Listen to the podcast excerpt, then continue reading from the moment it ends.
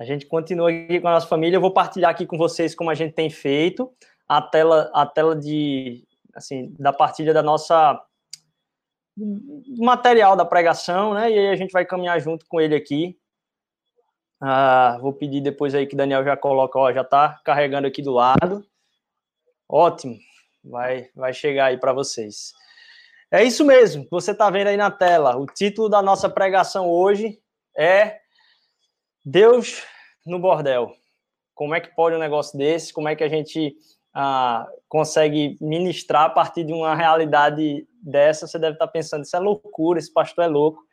Não deixa de ser verdade, ah, mas a gente ah, tem trilhado aqui caminhos dentro da, da série de pregação de tratar a respeito de realidades e perspectivas da presença de Deus na nossa vida e, e como isso uh, é, quebra barreiras, como isso não está no escopo de, do que normalmente é tido como religião, como o evangelho ele supera e trabalha numa contramão daquilo que é o óbvio do merecimento religioso. E aí hoje a gente chega nesse tema aí, Deus, um bordel.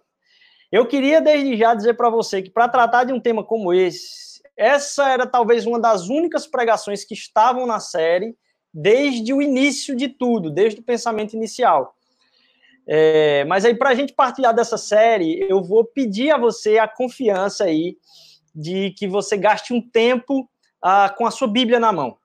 A gente não sabe se você tem Bíblia em casa, se não é o caso, você não sabe onde está, não precisa se levantar correndo para ir procurar. Eita, será que minha avó deixou uma Bíblia aqui empoeirada? Não, não é isso que a gente quer.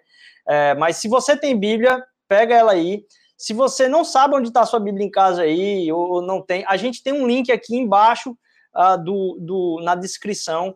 E nesse link a gente vai, a gente tem um texto que a gente vai usar principalmente assim, que é um texto mais corrido, só que a gente vai saltar muito hoje de texto em texto, sabe? A gente vai uh, trabalhar muito em cima de alguns textos e vai ser essencial hoje essa nossa caminhada uh, laicar, a gente caminhar junto aí nesse, nessas, nessas leituras para entender um pouquinho mais a respeito do que a palavra de Deus tem a dizer ah, sobre um tema tão controverso, né? Por que, que eu coloquei esse, esse tema aí? A gente está tratando de Deus ah, no seu lugar sagrado, Deus em relação à história, Deus em relação às nossas lutas, Deus em relação à ação aqui na Terra. Ah, por que é que a gente está colocando aí, então, ah, Deus no bordel?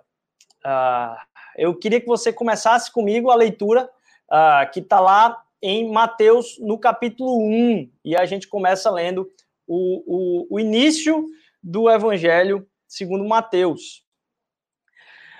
Mateus capítulo 1, o livro da geração de Jesus Cristo, filho de Davi, filho de Abraão. Abraão gerou Isaac, Isaac gerou a Jacó, e Jacó gerou a Judá e a seus irmãos. E Judá gerou de Tamar Perez e Azerá, e Perez gerou a Esron, e Esron gerou a Arão, e Arão gerou a Aminadab, e Aminadab gerou a Naasson, e Naasson gerou a Salmão, e Salmão gerou de Raabe a Boaz, e Boaz gerou de Ruth a Obed, e Obed gerou a Jessé, e Jessé gerou ao rei Davi. Como é que a gente vai pregar sobre um texto que está lá em Mateus, no capítulo 1? Eu queria dizer para vocês que é muito dúbio para mim fazer essa pregação, não só pelo tema, Uh, mas é muito dúbio para mim fazer essa pregação também, porque eu, eu realmente não sei até onde a gente vai conseguir ir aqui. Provavelmente eu teria que fazer uma outra exposição mais longa, porque é tão profundo a realidade uh, do amor de Deus encontrada na palavra, e esse tema uh, que a gente vai trazer aqui hoje tem tantos desdobramentos e camadas que provavelmente eu vou ter que refazer essa pregação estendendo ela por umas quatro horas aí. Então, uh, eu não sei hoje o quanto que a gente vai conseguir fazer no tempo normal da nossa pregação, mas tenho certeza que vai ser de muito bom proveito para a gente também. Eu estou em oração pelo seu coração, para que Deus fale profundamente a você, que Deus uh, revista você de uma, de uma noção um, um, senso de missão ainda mais, ainda mais profundo. O que é, por que, é que eu comecei aqui com Mateus capítulo 1? Só isso já é, daria uma, uma, uma, outra pregação. Essa não vai ser o, não vai ser o tema, que, que, que são os nomes da linhagem de Jesus aí. Mas o interessante é que tem algumas mulheres que estão presentes na linhagem de Jesus e essas mulheres não, não são comuns. Você ter é, numa linhagem de alguém mulher, para a noção da época. Porque normalmente as linhagens eram contadas a partir daquele que era o chefe da casa, o que era o, no patriarcalismo pesado da antiguidade, o nome uh, de mulheres raramente era contado. Principalmente se você quer dar um, um certo tipo de uh, realeza à noção de quem você está contando a linhagem. Perceba que a gente está falando aí da linhagem uh, de Jesus Cristo. E aí eu só fui até o rei Davi para a gente fazer essa conexão entre a, a, a, da linhagem de Davi surge Jesus. E eu peço encarecidamente, você então, que você acompanhe comigo, ou lá no site, ou então na sua Bíblia, uh, lá em Gênesis 38. Gênesis 38, a gente vai começar a olhar, então, é, algumas questões nessa linhagem aí, focando em algumas dessas mulheres que estão presentes aí. E é, e é louco e já serve como, ah, vamos dizer assim, um contraponto de, de, daquela conversa de, ah, não, o pessoal inventou essa história de Jesus para. Isso aí é uma questão bem do, do, do clero da época, que juntou uns textos, inventou essa história aí. Rapaz, se alguém fosse inventar para falar de alguém que era a pessoa mais poderosa do mundo, pode ter certeza que essa não seria a introdução a respeito da sua linhagem. E se você vai falar que o cara é da linhagem de Davi quer forçar essa barra, pode ter certeza que uma coisa que seria escondido seriam esses nomes aí. E a gente vai falar um pouquinho disso. Então, lá em Gênesis 38, eu volto para Gênesis 37, por quê? Para falar um pouquinho da história. Vocês, e, e, talvez alguns de vocês conheçam a história de José, que foi vendido por seus irmãos como escravo para o Egito. É, eles tinham inveja de José e quando o pai de José, Jacó, envia ele para dizer: Olha, José, vai ver onde é que estão seus irmãos, eles sabem que iam estar cuidando de algum rebanho. Eu queria que você fosse lá ver como é que eles estão. Os irmãos eram muito invejosos de José pelo carinho que seu pai tinha por ele, e aí os irmãos tramam contra José de o venderem, colocarem numa cova, e, e eles primeiro não pensaram na venda, eles colocaram numa cova e deixaram lá na cova para ver o que é que dava. Uh, depois vieram com a ideia de vendê-lo para alguns mercadores que estavam passando ali na época, e eles venderam José, então, seu irmão, uh, e a partir disso eles uh, mataram um, um, um, um, bicho e colocaram lá sangue na túnica de José para mandar entregar para o pai dele, para o pai dele acreditar que ele mandou José encontrar os irmãos mas não encontrou, e aí um bicho pegou ele no meio do caminho e agora uh, deu nisso. Então, eles mandam essa túnica de várias cores ao seu pai, dizendo: Temos achado esta túnica. Conhece agora se esta será ou não a túnica do seu filho. Esse é o panorama anterior à história que a gente vai ler. Porque, continuando essa história aí, Jacó, que é o pai de José, fica muito triste, e aí começa a, a, a chorar, não quer ser consolado por ninguém. E o que precede imediatamente a história que a gente vai entrar agora aqui, para falar de Deus no bordel, é essa última frase aí. E os midianitas venderam no, no Egito a Potifar, oficial de Faraó, capitão da guarda. A gente vai entrar em Gênesis 38 e o que diz é: e os midianitas venderam no Egito a Potifar, oficial de Faraó, capitão da guarda. A gente vai entrar então agora em Gênesis capítulo 38. O que começa em Gênesis capítulo 38 é assim: por essa época, então, Judá, que era um dos irmãos que estavam uh, lá articulando a, a venda de, de José, ele deixou seus irmãos, então ele se aparta dos seus irmãos e vai viver na casa de um homem uh, de Adulão chamado Ira. Então há um corte abrupto na história aqui. A história está se tratando de José. Do nada, a história para, e ela para aqui, ó. Ela para dizendo que ele foi vendido para a casa de Potifar. Pronto, parou a história. Vamos começar uma outra história aqui, contando que Judá deixou seus irmãos, certo? É, e aí, depois que a gente acabar Gênesis 38, a gente volta para Gênesis 39, onde ele continua de onde ele parou. Ele diz assim: ó, José havia sido levado para o Egito, onde o egípcio Potifar, oficial do faraó e capitão da guarda, comprou os ismaelitas que o tinham levado para cá. Então, do nada na história, ele conta essa história de Gênesis 38 sem muito sentido, assim. Ele coloca como sanduíche aqui no meio, uh, dizendo, ó, ele foi vendido para Potifar. Então, Judá saiu de onde estavam seus irmãos, aí quando ele acaba de contar a história, volta para cá de novo. José havia sido levado para o Egito, Potifar, para continuar a história. Então, essa história aí está enxertada no meio de uma outra história maior, o que é muito peculiar. Vamos, então, aí continuar essa história uh, em Gênesis 38. Eu peço que você leia aí, ou na sua Bíblia, ou então no link que está abaixo, tem o, o, o capítulo de Gênesis aí para você ler. E eu vou ler aqui com vocês. Por essa época, Judá deixou seus irmãos e passou a viver na casa de um homem de Adulão chamado Ira. Ali, Judá encontrou a filha de um cananeu chamado Suar e casou-se com ela. Ele a possuiu, ela engravidou e deu à luz a um filho, o qual lhe deu o nome de Er. Ela engravidou de novo e teve um outro filho chamado Onã. Quando ele estava em Quezibe, ele teve ainda um outro filho e chamou Selá. Então você tem Er, Onã e Selá, os três filhos. Judá escolheu uma mulher chamada Tamar para Er, que era o primeiro filho. Mas o Senhor reprovou a conduta perversa de Er, filho mais velho de Judá, e por isso o matou. Então Judá disse a Onã: Case-se com a mulher do seu irmão, cumpra as obrigações de cunhado para com ela e dê a descendência a seu irmão. Aí você pensou, peraí, que história maluca é essa aí? Para a gente entender essa história que a gente parou no versículo 8, a gente vai agora, vocês vão voltar comigo aqui ao, ao, ao texto, e aí a gente vai para Deuteronômio 25 aqui, acompanhem comigo na tela agora, ah, quando diz lá em Deuteronômio 25, quando irmãos morarem juntos e um deles morrer e não tiver filho, então a mulher do falecido não se casará com um homem estranho, de fora do, do, do rebanho, né, de fora do povo de Israel seu cunhado estará com ela e a receberá por mulher, e fará obrigação de cunhado para com ela. E o primogênito que ela lhe der será sucessor do nome do seu irmão falecido, para que seu nome não se apague em Israel.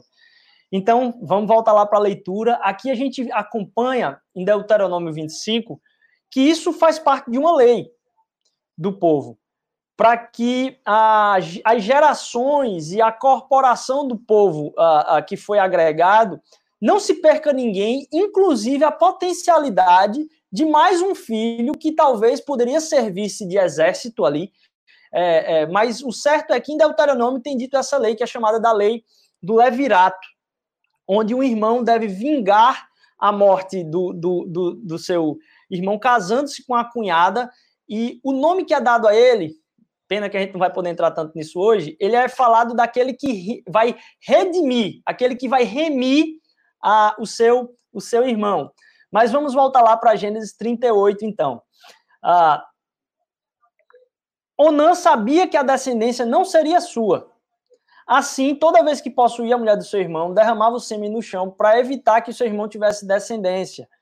O Senhor reprovou o que ele fazia e por isso matou também.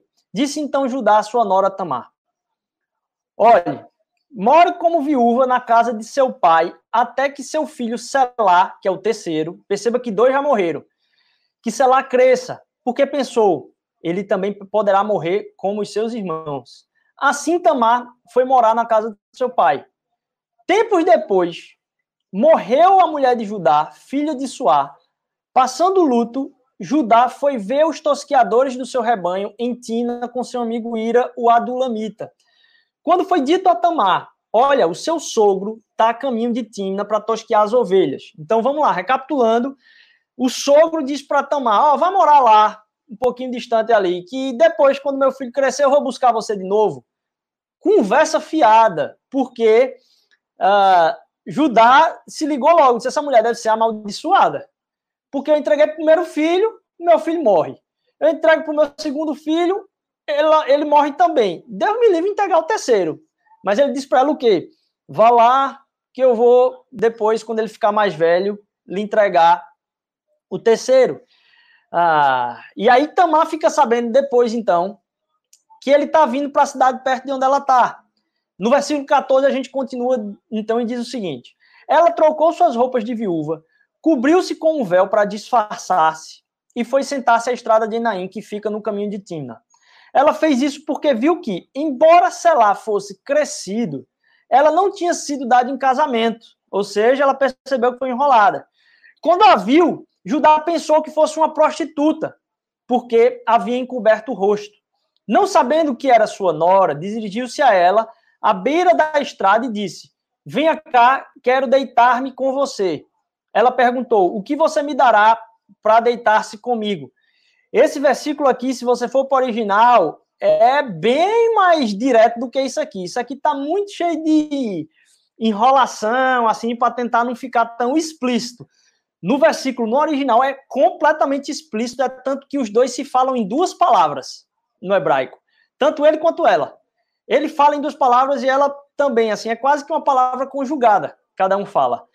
E ali está se dando, então, uma tratativa de negócio. Ela entra com a jogada assim, dizendo: o que é que você vai me dar para deitar-se comigo? Aquilo ali era uma transação quase financeira, a, da parte dela, principalmente. E ele, ele, ele vai à procura dela, justificando, como se fosse: ah, ele pensou que era uma prostituta, então estaria coberto, porque ela tinha coberto o rosto. Então ele fez isso, está justificado. E aí no 17 ele diz: Eu lhe mandarei um cabritinho do meu rebanho. E ela perguntou: Você me deixará alguma coisa com garantia até que o mande? Ela não era besta, né? Judá já tinha enrolado ela uma vez. Disse Judá: Que garantia devo dar-lhe? Ela, muito a, a, esperta, disse assim: O seu selo com o cordão e o cajado que você tem na mão. Ele os entregou e a possuiu. Também engravidou dele. Essa próxima linha é uma cena de uma novela, assim, ou de um filme, que é bem rápido, assim, é, contado o tempo, né? Ela se foi, tirou o véu, tornou-se a se vestir e foi com as suas roupas de viúva. Judá então mandou o cabritinho por meio do seu amigo Adulamita. Ele tinha deixado o selo e o cajado. Perceba, é, Tamar ela estava na casa de Judá e ela entendia que o selo era como ele fechava contrato, era o carimbo onde ele assinava as coisas. Então ela disse: Eu quero é o, o, o cajado e o selo. Porque eu sei o poder que isso tem de negócio. E eu sei que ele não vai me deixar na mão. Então Judá mandou um cabritinho por meio do seu amigo Adulamita a fim de reaver a mulher, da mulher sua garantia, mas ele não a encontrou. E perguntou aos homens do lugar: onde está a prostituta cultual que fica à beira do caminho de Enaim? Eles responderam: aqui não há nenhuma prostituta cultual. Assim ele voltou a ajudar e disse: Eu não encontrei. Além disso, os, os caras, os homens do lugar disseram que não há nenhuma prostituta cultual lá. Disse então Judá: Fique ela com que eu lhe dei então. Eu não quero que nos tornemos motivo de zombaria. Opa, até então, a história estava muito tranquila para ajudar. Ah, parecia até uma justificação. Ele achou que ela era uma prostituta e aqui se mostra que ele disse: Eu não vou atrás disso, porque senão eu vou ser ah, ainda mais ridicularizado, porque eu fui atrás de alguém, achei que era uma prostituta e não sei nem com quem eu deitei. Afinal de contas, mandei a ela este cabritinho, mas você não a encontrou. Então está justificado o que eu vou fazer agora. Três meses mais tarde, disseram a Judá: sua nora Tamar prostituiu-se e na prostituição ficou grávida. Então Judá disse: tragam-na para fora e queimem-na viva. Essa frase também é dita em duas palavras. É como se ele tivesse dito assim: para fora, fogo. É como se ah, para ele ah, aquilo ali tivesse servido ah, de uma justificativa ainda maior de raiva, sabe? Ó, tragam-na para fora e queimem ela viva, mas de uma forma muito abrupta, assim, sem que nem querer saber quem é ela. Imagine, ele está de Tamar aqui, mas em momento nenhum a, a relação de Judá com Tamar, ele não a tinha visto desde que mandou ela sair ah, de perto da família quando o segundo filho morreu. E como ele trata, é, ela se prostituiu, bota para fora e queima. Quando ela estava sendo levada para fora, a gente volta para o versículo 25, mandou o seguinte recado ao sogro: Estou grávida do homem que é dono destas coisas. E acrescentou: Veja se o senhor reconhece a quem pertence este selo, este cordão e este cajado. Judá reconheceu e disse: Ela é mais justa do que eu, pois eu ter entregue a meu filho Selar e não voltou a ter relações com ela. Quando chegou a época de dar luz, havia gêmeos em seu ventre. Enquanto ela dava luz, um deles pôs a mão para fora. Então a parteira pegou um fio vermelho e amarrou no pulso do menino, dizendo: Esse saiu primeiro. Mas quando ele recolheu a mão, seu irmão saiu e ela disse: Então você conseguiu uma brecha para sair. E deu o nome de Perez, que é como se fosse a ser a, a, abruptamente rompida para fora. Depois que saiu seu irmão, que estava com fio vermelho no pulso, lhe foi dado o nome de Zerá. Perceba então essa história, a gente volta para a tela aqui. Olha a loucura dessa história. Depois dessa história maluca, é que a gente tem a, a, a volta para Ju. E então, voltando ao assunto, José havia sido levado para o Egito, onde o, o egípcio Potifar, oficial do faraó, capitão da guarda, comprou dos demais ismaelitas que o tinham levado para lá. Percebam a loucura. Vamos começar então a pensar a respeito de algumas coisas. Ah, uma primeira questão é o fato de Judá ter falado a respeito de justiça. Judá reconhece e diz: Ela é mais justa do que eu, pois eu devia tê-la entregue meu filho Selar. E não voltou a ter relações com ela. Eu devia ter feito isso. Judá sabe da sua responsabilidade, inclusive de acordo com a lei do levirato. Ele sabe disso. E ele sabe que ele não fez aquilo que se devia. Perceba que a gente está falando aqui de injustiça e a gente tem que pensar a respeito do que é a Bíblia, então. O que é que Deus quer comunicar com a Bíblia? Durante várias histórias. Você acha que o que está sendo comunicado aqui ah, ah, faz sentido ser? Então, vamos seguir o exemplo de Judá, né? Vamos seguir o exemplo de Judá e vamos sair por aí e se a gente fizer alguma besteira com alguma prostituta, a gente resolve as contas depois uh, pedindo perdão. Eu acho que você não concorda com isso, nem passou na sua cabeça essa ideia. Isso é porque a gente precisa entender profundamente que a Bíblia não é um livro a respeito de moral. A Bíblia não é um livro que vai tratar a respeito de moralidade, simplesmente, o quanto você deve ser moral. Porque muitas vezes a gente lê a Bíblia e diz, façam como Fulaninho que fez isso. E a gente já tem batido nessa tecla aqui o tempo todo. Perceba que a gente não poderia falar aqui, ó, façam como Judá, que foi lá e perdoou. Porque descobriu que é, nos minutos finais de matar sua nora, que ele tinha se prostituído com ela. Então veja como foi o coração bom de Judá e ele perdoou ela. A Bíblia não é a respeito de lições de moral. Na verdade, ela mostra que aqueles que querem dar lições de moral não têm condição de fazer isso. Perceba. A gente está falando aqui de uma sociedade que trata as mulheres de uma forma ah, cheia de injustiças. A gente está falando aqui de um homem que estava no caminho em busca de uma prostituta estava querendo justificar sua prostituição e no momento que descobre que sua nora, a quem ele enrolou e que nem mais estava ali a, a, perto dele, descobriu que ela teve relação com alguém e quis matá-la. Há uma noção moral a respeito do outro. Há uma noção moral a respeito do outro. E uma cegueira moral a respeito de si mesmo. Percebem um link com o evangelho? Percebem um link com a mensagem de Jesus quando fala: olha, fica de olho na trave que está na frente do teu olho, não olha para o cisco do outro. Percebe o que Judá está fazendo aqui? Percebe ainda mais, a gente está falando do de Jesus, o leão da tribo de Judá, o leão da tribo de Judá. A gente não falou aqui, mas Judá é o filho que tem a brilhante ideia de dizer, quando José está indo para a cova, dizer assim: olha, vamos vender ele. Judá é aquele que vende e dá a ideia de vender José. Percebem como o evangelho opera numa contramão total.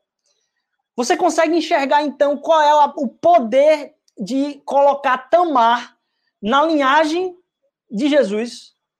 Tamar aqui é colocada na linhagem de Jesus, uma mulher que foi chutada, depois se prostituiu, fez um negócio esperto, é, conseguiu uh, reaver vamos dizer assim, a, a, a honra, pelo menos, e mostrar para ele que, que isso aí é, é, é, colocado como sendo uma injustiça da parte dele. Mas ainda, a Bíblia e Judá estavam muito ciente disso, e perceba a, a gravidade do que é o tratamento com a viúva, coisa que não era tão comum na antiguidade. Lá em Salmo 146, versículo 9, vai dizer o seguinte: O Senhor guarda os estrangeiros, sustém o órfão e a viúva, mas transforma o caminho dos ímpios. numa sociedade onde os trabalhos eram praticamente, em sua maioria, braçais, uma mulher ficar viúva era quase que ser ficar à beira da morte. Porque nas guerras, provavelmente elas morreriam primeiro, uh, elas não eram levadas em treinamento para o exército, e a produção braçal era deixada elas de canto. Então, em sua idade adulta, ser percebida como sendo alguém que uh, já, já foi consumida por alguém, era ser deixada escanteada. E o que é que a Bíblia trata com seriedade? Ó, dizer, ó, nem que seja da sua família. Essa mulher não pode ficar deixada de lado. E Judá sabia disso. Lá em Isaías 1,17, há o conselho: aprender a fazer o bem, procurar o que é justo, ajudar o oprimido, fazer justiça ao órfão, tratai da causa das viúvas. O que foi que Judá fez com Tamar? E Tamar, perceba, tem mais um fator aí, que é Tamar ela foi viúva de duas pessoas. Imagine o que é que os homens, quando ouvem essa história, dizer, oh, aquela mulher ali, meu amigo, quem casa com ela, um abraço. Ela estava à sua sorte. É essa mulher que é colocada na linhagem de Jesus. Mas eu quero voltar aqui no reconhecimento de Judá. Ela é mais justa do que eu. Ele percebe, não é que ela ela é, ela é justa. Ele não percebe, a, a, ele está tratando agora de um, de um reconhecimento.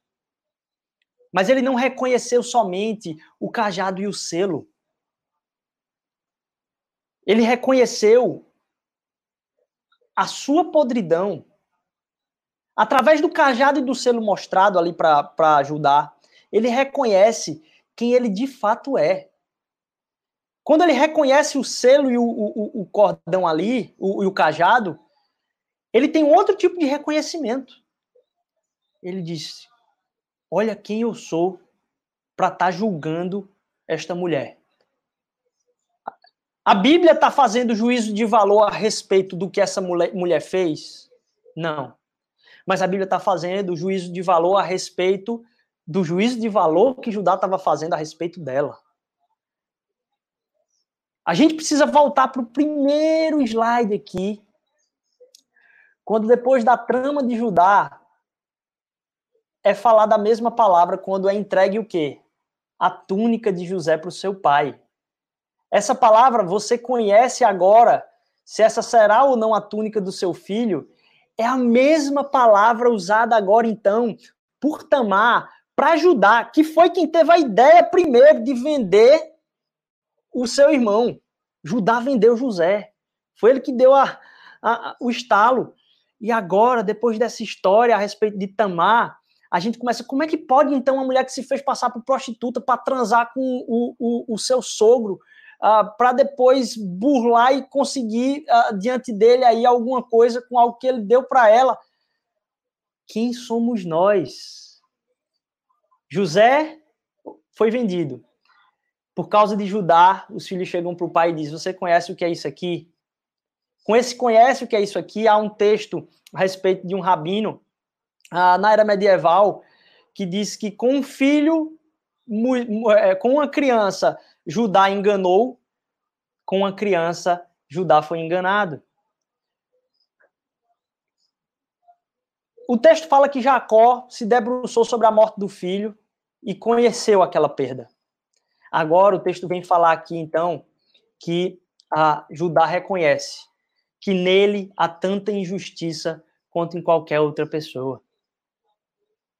Que aquele que deveria ser responsável por resgatar a sorte de Tamar a deixou ao Léo. Ele era o responsável por fazer isso. Mais do que isso, ele foi aquele que a jogou ao Léo, disse para ela que ia voltar a enganando. Ainda por cima, se utilizou dela e quando soube uma notícia dela, ele não foi ao encontro dela, porque até então ele não sabia com quem ele tinha nem deitado. Quando soube dela, mandou queimá-la por causa da sua podridão. Por causa da podridão dela, aquele que devia ir ao seu resgate enquanto viúva e cedeu seu filho, a deixou ao léu ainda mais, mandou tira para fora, tira para fora da cidade e queima. Em duas palavras, bota para fora e queima ela. E aí ela chega diante disso e diz: Olha, você reconhece isso aqui? E como Jacó que falou, eu, eu reconheço essa túnica do meu filho. Judá é levado agora a reconhecer. Talvez a imagem tenha passado muito perfeita na, na, na mente de Judá, quando ele está entregando ali a, a, a túnica para o seu pai, e vendo seu pai reconhecendo a túnica, agora ele se reconhece no seu cajado e no seu selo. Porque o evangelho, ele não vem para nos colocar numa posição de julgamento a respeito dos outros. Mas percebendo o julgamento que pesa sobre a nossa vida, nos é cedida misericórdia para que a gente olhe para os outros. Que através das injustiças, e perceba, ele estava cometendo a maior injustiça. Fora esse fato aí de quem Judá era, a maior injustiça sexual que ele estava cometendo no meio disso aí, sem nem saber quem a mulher era e, e, e usando dela ao ouvir falar a mesma coisa que estava sendo a, a, a, que ele fez a respeito dela, ele fala isso. Olha, leva ela para fora e queima. Percebe como a Bíblia, inclusive, confronta ah, para que você não diga, ah, a Bíblia fala que é para ter poligamia. A Bíblia fala porque você vê então, você tem coragem de dizer que o que a Bíblia está dizendo aqui nesse trecho é para a gente ser igual a ajudar? Que quando uma prostituta a gente descobrir que era, era nora ou era parente, é, é para a gente perdoar? Não é isso que a Bíblia está falando aqui. A Bíblia, na verdade, é muito contracultural na misericórdia que ela apresenta a respeito do tratamento, inclusive com as mulheres. De dizer, olha, você tem que cuidar dessas mulheres aqui independentemente de se naquela era o tipo de negócio era só guerra. Essas mulheres que ficaram sem marido, elas precisam de cuidado a respeito de você. Você tem que é cuidar dela e você as atrocidades patriarcais que aconteceram aconteceram porque a responsabilidade foi trocada pelo consumo. E eu não estou aqui fazendo juízo de valor sobre, ah, vou falar do patriarcado. Não é isso, não. Estou falando que a Bíblia, apesar de sua época, ela tratava as pessoas de uma forma completamente diferente. Mais do que isso, quem é o pecador aqui, então? A inversão. Eu começo a reconhecer que o pecador sou eu. O pecador sou eu. O pecador sou eu. Eu começo a reconhecer e essa palavra reconhecer, a entrega da túnica para Jacó, Jacó reconhece aquela túnica, agora Judá reconhece isso aqui. Mais do que isso, quando ela estava sendo levada para fora, mandou o seguinte recado ao seu sogro: Estou grávida do homem que é dono dessas coisas. E acrescentou: Olha o que ela fala. Do mesmo jeito, não só ele reconheceu, ela apresentou essa frase a ele: Você reconhece a quem pertence esse selo. A gente passa um pouquinho para frente aqui, então, para notar que na história de Judá, perceba, ele é o leão da tribo de Judá. Como é que pode um negócio desse? Ele é o leão da tribo de Judá. Esse é Judá. Em Josué capítulo 2, versículo 1, após a morte de José, há o envio ah, de dois homens para espiar a terra de Jericó. O povo de Israel está prestes a entrar na terra prometida. Há o envio de dois espias para irem a Jericó. Foram, pois, e entraram na casa de uma mulher prostituta, cujo nome era Raabe, e ali dormiram. Para cima de Moá. Josué manda os caras ir lá em Jericó, aí os caras vão se abrigar onde? Na casa da prostituta. E ali dormiram. Bonito demais. Bonito demais para a cara deles. É, fantástico mesmo, como se a gente fosse engolir essa. É, o fato é que essa mulher Raabe, ela, a prostituta Raabe, é tida como aquela que depois que o, o, o, povo de Israel invadiu Jericó, foi a única que foi salva de Jericó a mando de Josué. E a gente viu já lá no começo que o nome de Raabe está onde? Está na linhagem de Jesus. O nome de Raabe está na linhagem de Jesus. A prostituta Raabe, que era de Jericó, a terra que os judeus não tinham nem chegado ainda, o povo de Israel. Eles entram, matam todo mundo, recuperam Raabe e Raabe é honrada ah, por Josué e, e, e, e, é dito que Josué deu vida a Raabe. Na verdade, ele ah, ah, impediu que ela fosse que ela fosse morta. E é da linhagem de Raabe, perceba, que surge a, a linhagem de Jesus. Olha que loucura. Vamos lá. Em Ruth, a gente tem então, disse, disse pois o remidor a Boaz, toma-a para ti. Depois, se você quiser ler a história de Ruth, se trata de uma mulher que não era do povo de Israel, Moabita ela, não era do povo de Israel, então assim, não tinha linhagem santa. E o remidor primeiro de Ruth, depois que seu marido morreu, e por uma coincidência milagrosa, é, é ela acaba ah, no campo ah, de Boaz, e aí vai então querer ser remida ah, por ele, ele leva primeiro para quem era o primeiro de direito, e ele rejeita, e aí Boaz vai e se deita e tem a Ruth por sua mulher. E aí é dito a respeito de Boaz quando ele toma esse ato de apesar do seu remidor a rejeitar por quem ela é, Boaz a toma e diz assim: o povo diz isso, e seja tua casa como a casa de Perez. Perez, se você. Eu sei que tá. É bem profundo hoje, mas eu queria muito que você que, que, você entendesse que esse título que eu coloquei não é uma questão, ah, uma frase bonitinha aí para uma, uma pregação. Não, eu quero que você entenda a partir de leituras profundas. Seja tua casa como a casa de Perez. Quem é Perez? A primeira que nasce, que sai de Tamar. Que seja tua casa como a casa de Perez. Que Tamar deu luz, deu a luz a ajudar. E pela descendência que o Senhor te der desta moça. Aqui a gente é colocado de frente, então, a Ruth, uma pessoa que não era ah, do povo de Israel, se achegou ali e ah, ah, foi em busca de deitar-se com Boaz. Boaz diz: Não, eu não sou o remidor primeiro, vai para Elimeleque, e ele rejeita e ele a toma. Então, e é colocado: olha, seja tua casa como a casa de Perez. E aí eu estou fazendo uma inferência sem estudo teológico aqui, certo? Profundo. É, mas eu acredito, talvez, que Kitamar deu a luz a ajudar é como se fosse um assim, beleza, Deus te abençoe, porque isso aí que você está fazendo é muito honroso, viu? Ah, ah, e da mesma forma que Tamar foi incluída no meio dos trâmites aí, aqui da linhagem de Israel, é, através de Perez, que teve muitos filhos, que como deu certo lá com Tamar, em Perez, e ele cita Tamar aí só por. Ah, é como se fosse um sarcasmo, me dizer assim, eu espero que aconteça alguma coisa boa com você, porque pegar uma moabita que o outro já rejeitou para você fazer isso. Ah, inclusive, para ele ter descalçado o sapato ali, e aí a gente entraria em outras coisas, ele ficaria sendo conhecido como descalça, descalçado. O cara que era para tirar a, a Ruth como sendo a sua esposa, e passou a vez, aí ele fica conhecido como descalçado, que era alguém que disse, teve coragem não. E ele justifica, porque seria pesado para a casa dele. Então, atribuir esse, esse custo de ter mais a viúva dentro da família era algo para tomar conta. Então a justificativa é essa, mas perceba, Ruth está na luz, na linhagem de Jesus também. E aí a gente chega aqui, então, a linhagem que é dita logo em seguida isso.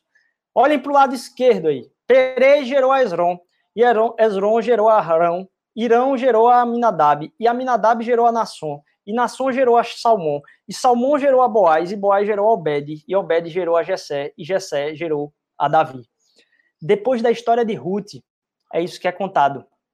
A gente tem do lado direito aqui, a, a do lado. Desculpa, para vocês do lado esquerdo, perdão. Eu estava lendo do lado direito e agora a, a, perceba agora então do seu do seu do seu lado do seu lado direito agora aí você percebe então que Perez gerou Esron, Esron gerou Arão, Arão gerou Aminadab, Aminadab é Nasson, Nasson é Salmão, Salmão gerou de Rabi a Boaz, e Boaz gerou de Ruth e Obed, e Obed gerou a Jessé, e Jessé gerou a Davi. O que é que tem de diferente entre essas duas ah, linhagens? Vocês conseguem perceber já? Analisem as duas, jogo dos sete erros. Veja aí o que é que tem de diferente entre essas duas linhagens que estão aí.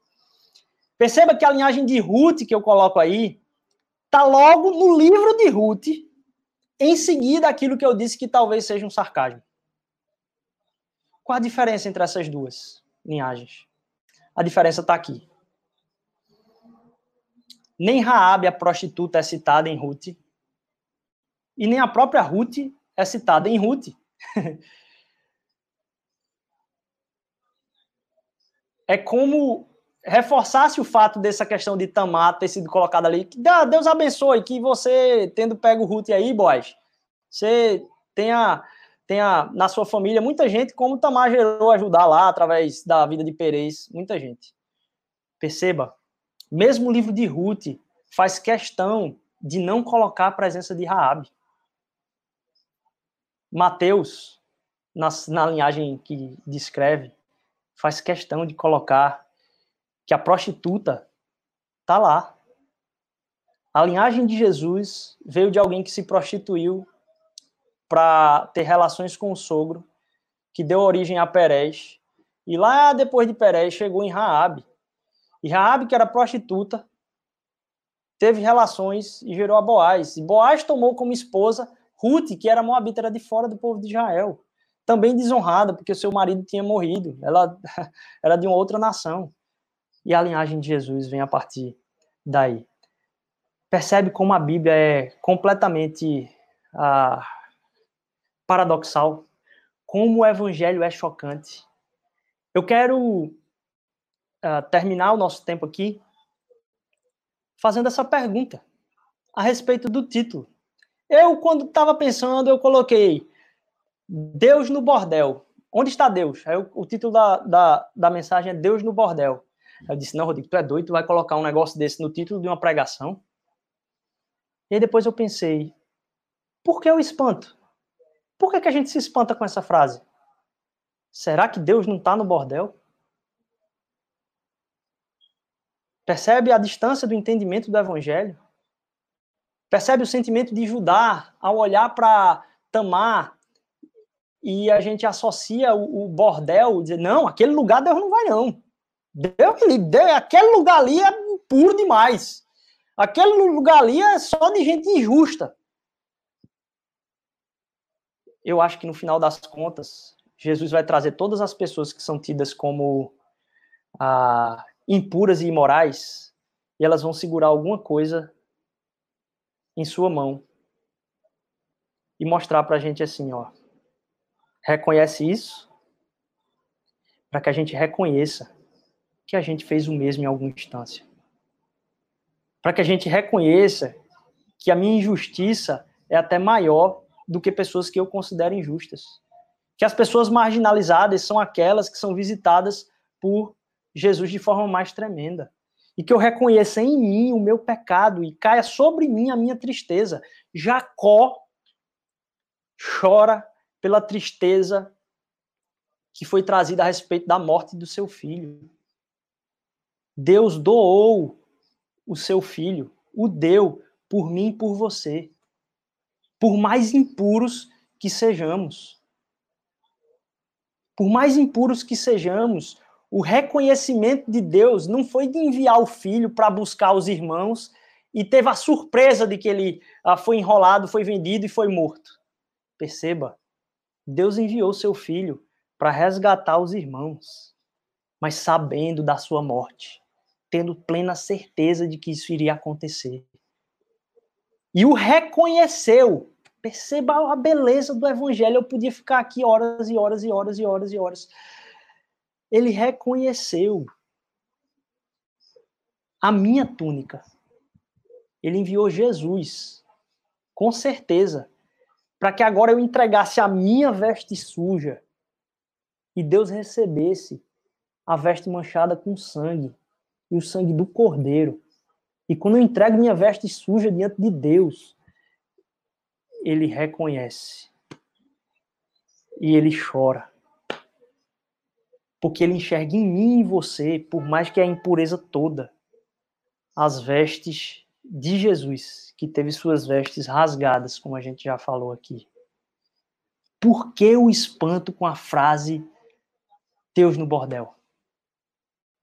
Quem somos nós para atribuir injustiças a outros diante do Pai que nos recebeu apesar de quem nós somos? Judá aquele que vendeu o seu irmão Jesus, aquele que comprou a vida dos seus irmãos e morreu por eles.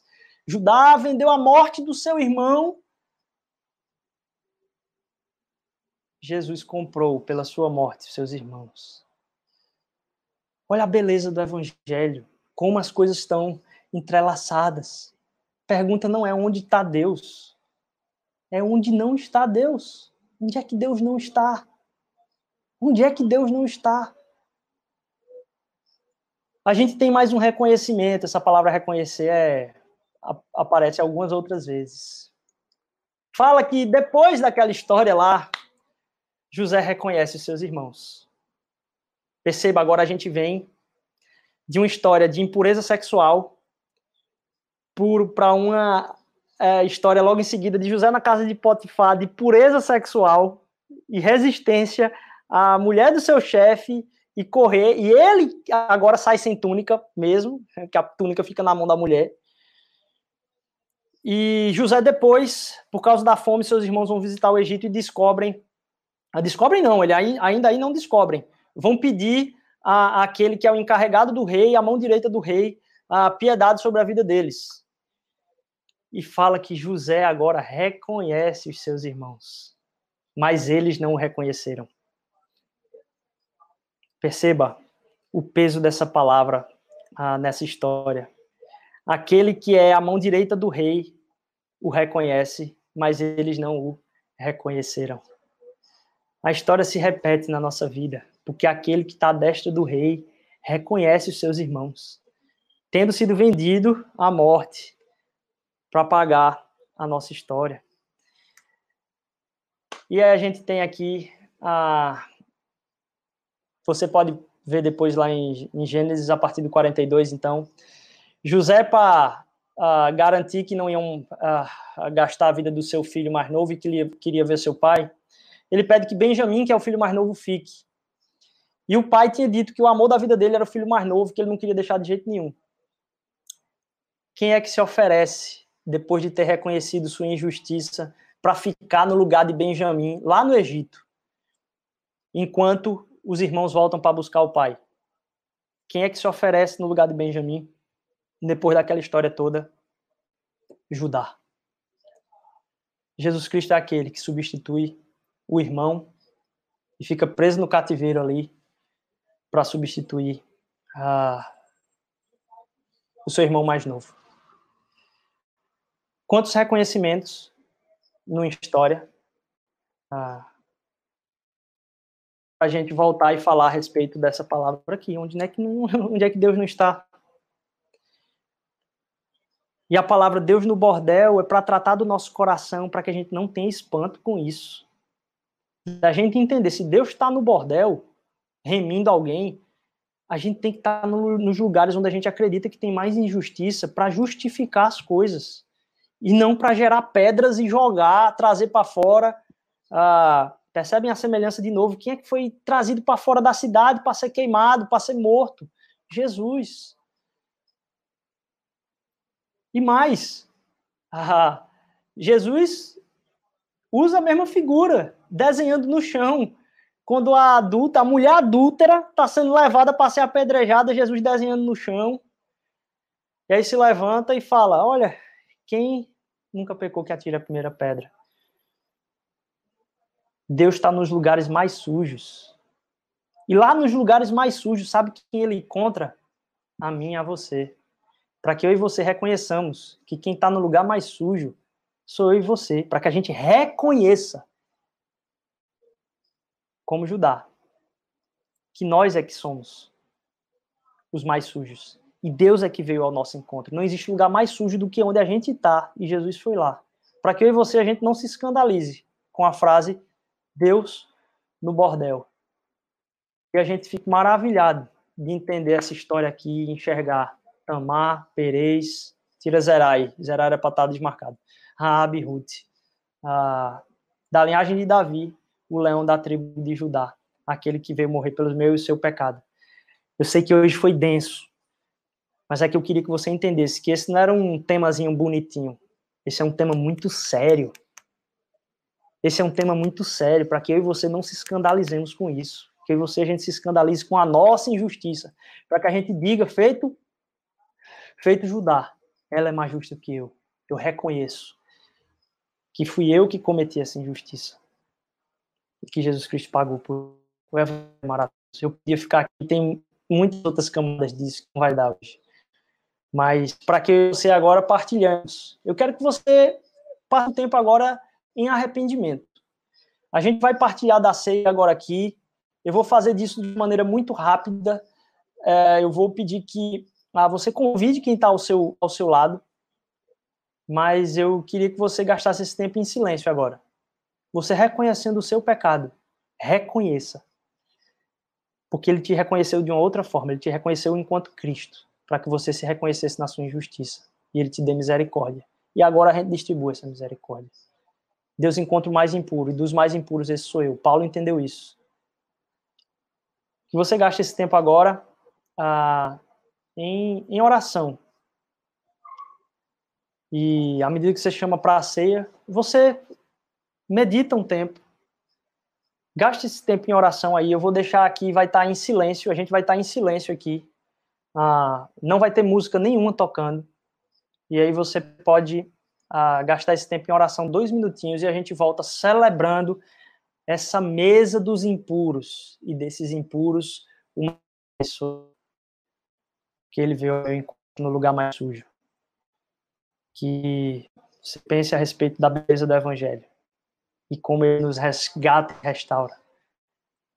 Se Deus veio no bordel, quem estava nesse bordel era eu. Que a gente passe esse tempo meditando a respeito uh, do quão a justiça de Deus é ministrada na minha vida. Já já a gente volta para louvar a Deus, celebrar o nome dele, louvando essa alegria. Uh, eu volto já já com vocês, a gente vai partilhar de um tempo de oração, a gente vai deixar em silêncio aqui o computador, não vai ter música hoje. Mas aí você pense a respeito disso um pouquinho, entrega na mão de Deus, agradece porque ele te comprou, agradece porque ele te resgatou, agradece porque apesar dessa injustiça ele foi misericordioso com a tua vida e ele te ama, independentemente disso, ele sabia que você era assim, ele te comprou. Deus abençoe, a gente volta já já.